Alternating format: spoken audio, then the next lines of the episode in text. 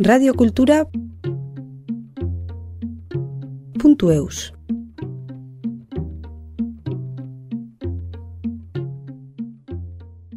Murez beteriko musika ikuskizunak sortzen ditu Iruñeko demode kuartet taldeak, eskoleriko eta kanpoko kantu ezagunak moldatuz eta akapela kantatuz. Iker Huitzi, taldeko laukidetako batekin txolastatzeko parada izan dugu. Taldea orkesteaz gain, bere ibilbideaz hitz egiten digu ikerrek, publikoarekiko harremana eta umoreak betetzen dituela aitortuz. Zelan dihua Zure bufanda txuria Azkenean, zer da profesionetan eh, mantentzen zaituna? Urte asko gehiago ze azken batean lan astuna, lan asko egin behar da, askotan jasotzen duzun normalean borroka egin behar duzu asko, bai lan ateratzeko, boloak ateratzeko, edo dena, za egiten duzu esfortzua ez dago ordainduta askotan, ekonomikoki. Baino, nire horregatik gaur egun, oza, nik adibidez publikoa, umorea, farregitea, disfrutatzea eta horik da gehien betetzen nauena.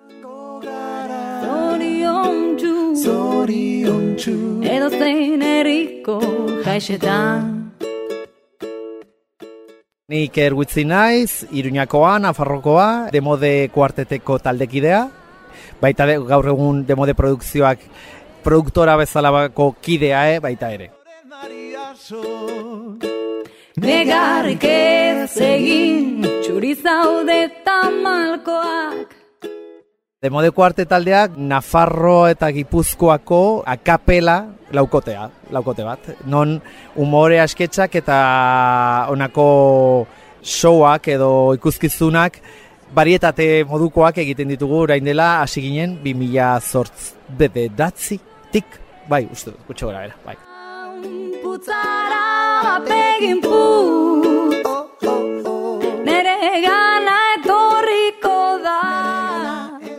Hasiera izan zen eh, Patxi Barkok eta Joli Paskualenak bazuten txikientzako musikala, non erabaki zuten egitea, akapela nahi zuten egitea, akapela talde bat, umorea hori entzerkia eta musika nazten zituzten ba, ikuskizunak egiteko. Eta pixkat Golden Upper Quarteteneko urrengo urratsaren edo, dez, bueno, edo gazteago zen talde bat egiteko, ez? eta orduan gero bilatu zuten beste jendea, non agertu ginen bai ni beste kide batzuk, eta ez eta gaur arte, ondo. Oh yeah Oh, oh, oh, oh, feliz, feliz bihar izanen gara, txainpai matekin diru gabe baina iz- Nik txikitatik ikasi nuen kontserbatorioan iruñan e, oboea musika, beti izan dut nire gorputzean dantza, bai musika, eta ikasi nuen txikitatik klasikoa, eta besteak gero handiago beti izan da nire izatearen partea, nire ondo izatearen e, bizitza, asa, bizken profesionalki ez banitz egon, ongo nintzateke beti egingo nuke ondo izateko ere. Nire bizitzako ondo modua da, esan dezakegu, bai. Nere gana etorriko da Etorriko Da berriz izango gara Nire familian, bai osaba izeba bat, txelo jotzailea, irakasle, bi lengusinak baita piano jotzaile, osa baditut eh, onako musikari nire osaba bat bateria, pixkat bai, beti izan dut onako musikarloko familia partaideak.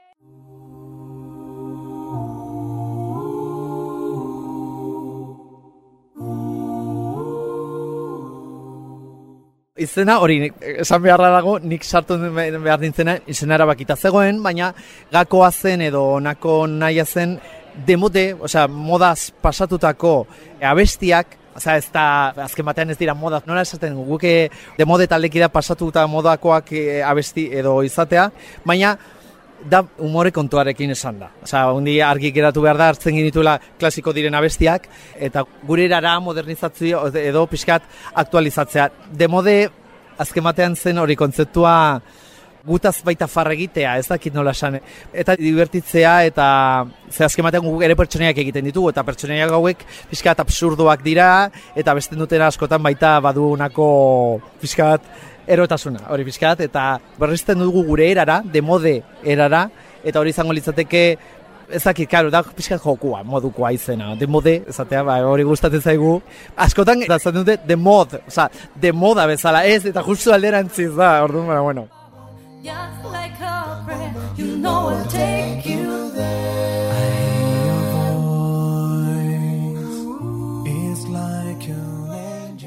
Gainera, eske esan beharra daukagu, badaukaguneko lotura frantsesarekin eta hori gure zuzendaria frantsese asko ibili da lan egiten eta horregatik sortu zen honako naia. Bueno, gainera baditu gure bertsio berriak egiten ditugu frantseseraz ere, esan dezakegu.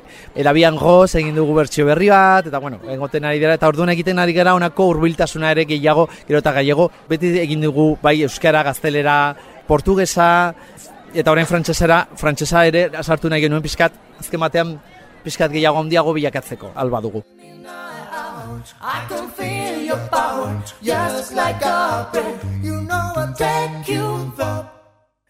Like Ja, hasieran nik egin nuen musikal kontatzen nuen musikal txikientzako musikal horretan patxi barko zuzendari eta joli zeudenak, nik kastina egin nuen horretan, baina ez zidaten hartu. Eta, ez baino kastina zegoen, ordun gero, e, jolik nahi zuen taldea Nafarroko jendearekin hasiera batean egitea. Ordun geunden kastineko probatu gintuen horko jendea, e, pues hori, eta horretan nintzen nik, ordun hori izan zen, eta hori izan zen, hasieran ba, 2000 bederatzi, 2000 baino berehala saia sartu nintzen taldea egiteko moduan. Naiz eta gero taldea ere osatzeko urte bat izan genuen, eh? ze kostatu zen asko egitea.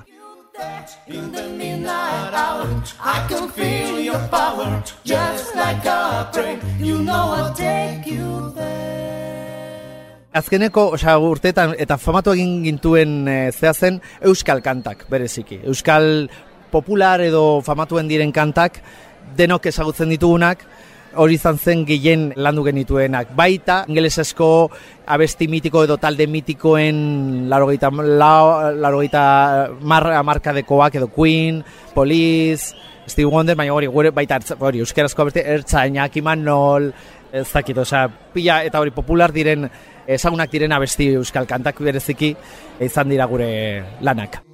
Just like a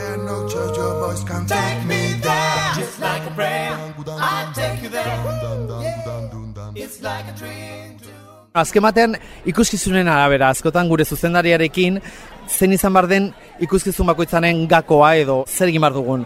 Hasierako ikuskizunan adibidez izan zen nahiko aleatorio moduko, osea, izan zen ba, pixka bat aurkitzea, talea egitea. Orduan horretan hartu genituen gustatzen zitzaizkigun abestiak eta hoien arabera gure erara eraman genituen edo nola hasi ginen. Demode modua harrapatu genuenean, ja sartu ginen, ja berezikiko ikuskizunekin. Epa ikuskizuna, non munduko musika eh, frogatzen genuen, gure pertsoia frogatzen dute, edo gakoa da, munduko musika estilo guztiek gure folklorean dutela jatorria, eta horregatik jolasten genuen honako bertsoak. Gero, musikal guztiak iaia, non hartzen ditugu musikal abestiak, eta euskarara eramaten ditugu, baino edo baita kapela moduan, eta horrela guztiarekin, ez? Orduan, eh, hori.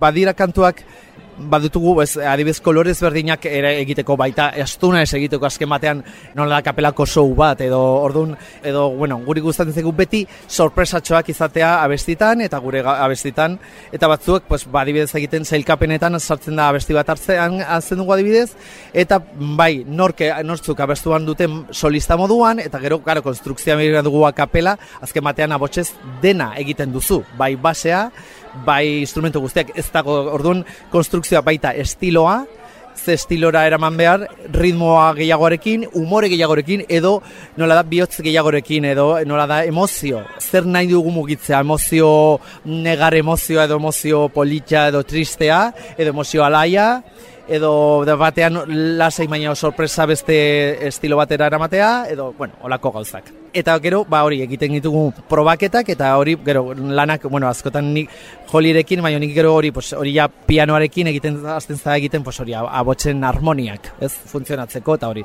Kriston lana da, ikusten duzuenez, egitea honako abesti bat. Eta gero hori, zutik jartzea, enpastatzea, afinatzea, osea, da prozeso nola oso laborazioa, ez? Laboraziozko prozesua.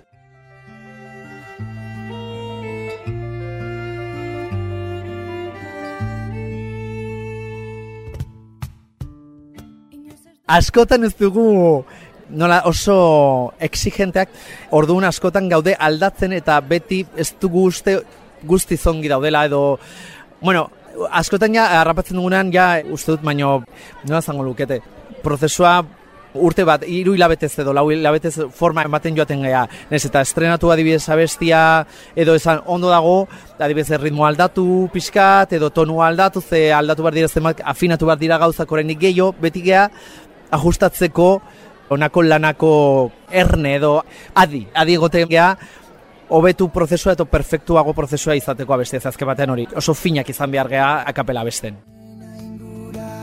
Aldatu naiz zurekin pentsatzeak Odola irakiten dit Ezin sorpresa ematen dugu, ikusten gendu dugu, jendea asko gustatzen zaizkiola gure bertsioak, eta nola erreakzioa izuten dute erreakzioa, esperoz diren gauzak egiten ditugunean, adibidez, Mary Poppinsen bertsioa egiten dugu, gainera e, euskaraztu egin genua, azukre pitin batekin con un poco de azúcar bestia, non hasten gea klasiko moduan, edo tipiko moduan, eta batean pasatzen gara rap hip batera, eta, eta da, gainera sartzen dugu, la Mary Poppins ez la Mary Popper, osea, batean ez como, venga, ba, ja beste estremo batera, ez, eramatea, ba, hori nahi dugu, beti fikese pizkat farra edo eramatea. Edo eta beste batzuk, pues, pizkat, bai, onako, pues, adibidez, e, gustatzen zaigu asko egitea, zea besti oso polita, Madonna bertsioa klasikoagoa da, emozioarekin jolazten dugu pizkat gehiago.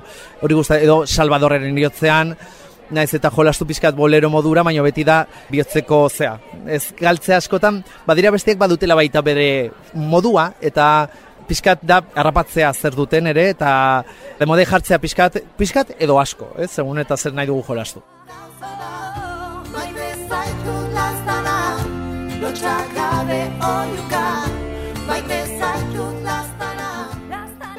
Niretzat da, bekira, eta gaur egun hori, lehen hitz egiten ginen, horko estanean gaudenekin, azkenean, zer da profesionetan e, mantentzen zaituna, urte asko gehiago ze azken batean lan astuna, lan asko egin behar da, askotan jasotzen duzun normalean borroka egin behar duzu asko, bai lan ateratzeko, boloak ateratzeko, edo dena, za, egiten duzu esfortzua ez dago ordainduta askotan, ekonomikoki. Baino, nire horregatik gaur egun, oza, nik adibidez publikoa, umorea, farregitea, disfrutatzea, eta hori da gehien betetzen nauena. Azken batean da, niretzat em, bizitzeko modu bat ere. Hasien esaten dizuna, nik ezin naiz te- teke bizi abestu gabe, e, pixkat e, ondo pasatzea eta hori lana moduan bilakatzea naiz eta gero lana asko egitaz askotan no da far egiten duzunean eta showan zaudenean usten dute hori oso erraza dena baina dena neurtuta dago guztiz eta demode taldegian egiten dugun guztia bai esketxak bai abestiak dana neurtu neurtuta dago ordun baina oso gustora egiten dugu ze hori ikusten dugu feedback moduan ba kristora da oso gustosoa da ordun e, niri ja horrek betetzen dit guztiz ja ta nire modua da ordun pozik beti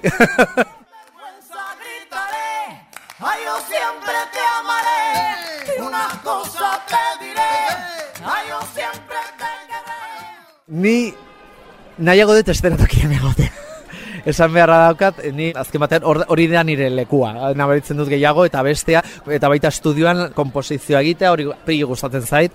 Ta, promozioa ondo dago, azken batean, eta badakizu dela partea, lanaren partea, e, erakusteko jendeari, eta, bueno, jendea ere topoa egitea gustatzen zait, askotan bai. Bai egia da, hemen eurango azokan, azken batean, ordu askoak egon bat dira, eta, bueno, ez gau ni bakarri nago, lankideak, baina, bueno, bai, ba, gustatzen zait pixkat baita ere. Azken, baita ikasi nuen marketinga eta nola gestio eta komunikazioa ere, eta bueno, pixkat daukat ere, ba, ikasi nuen gero ez de, ja, baina gero ikasi nuen gero ikusteko ez nik nahiago dut honetara, e, musika eta e, hori, eta antzerkira dedikatzea.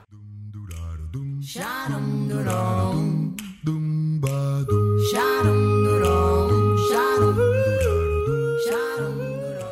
Pandemia izan zela eta e, aurkeztu denun porruta eta esporru ezpata eta txikientzako diska eta liburua, non hori jazarpene bulinen zea du pixkat gakoa, eta gauza da pandemian aurreko urtean aurkeztu genuen, baina karo, izan zen urte pixkat arraroa. Eta klaro, aurten egin bar genuen berria baino, nola telebistako programan agertu ginen, Espainian arloan abots la voz, abots the voice, La voz espainiarloan agertu gara aurten, abots saioan, eta orduan aldatu ziren pixkat planak. Horrenik egon geha, eta finalean egon gara baita gonbidapen moduan, eta orduan horik erabili bar dugu demode kuartet berriz, baino showa estrenatuko da martxoaren 2023an. Orduan diska berria ere urrengo ortean egongo da.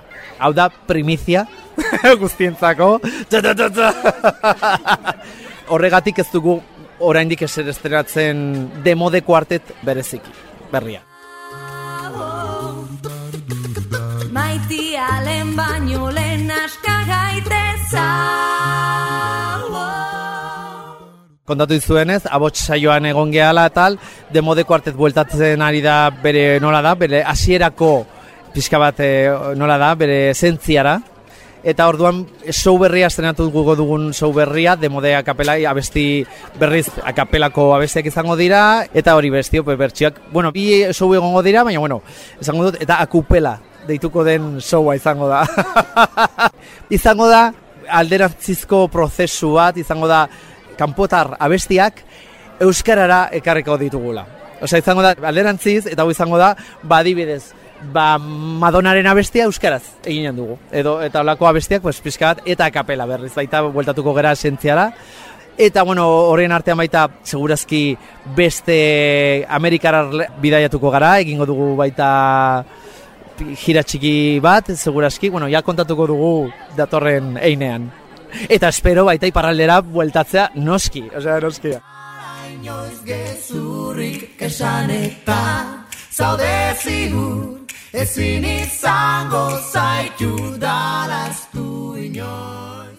Amets bat, denak e, bilakatzen ari dira benetazko ametsak izaten ditut, baina izango lukete nire ametsa bizitzea nola da, ja falta zaigun nirentzat da lan honetan, ja e, eroso bizitzeko ba kulturalki nola da errastazunak izatea kultura arloan, mundu, osea, pixkat bilakatzea benetazko niretzako nola da lasaitasuna emango zidan lana edo ez, e, pues hori, nola da soldata batekin, ondo, eta horako goza, hori izatuke ametsa, zeren ja lan egiten nahi naiz gustatzen zaidan lana, orduan ja, hori beti da nire ametsa, ez, e, izatea urte hainbeste lan konpensaketa jasotzea. Aitortzen dut izan zarela bizitzaren onena Baina Adizkide bat bazen, orotan bihotz bera, poesiaren egoek, sentimentuzko bertsoek, antzaldatzen zutena, danzetako kantari. Ez que, claro, bakarri nik. claro, akapela daukote, falta zaizkit nire lankida.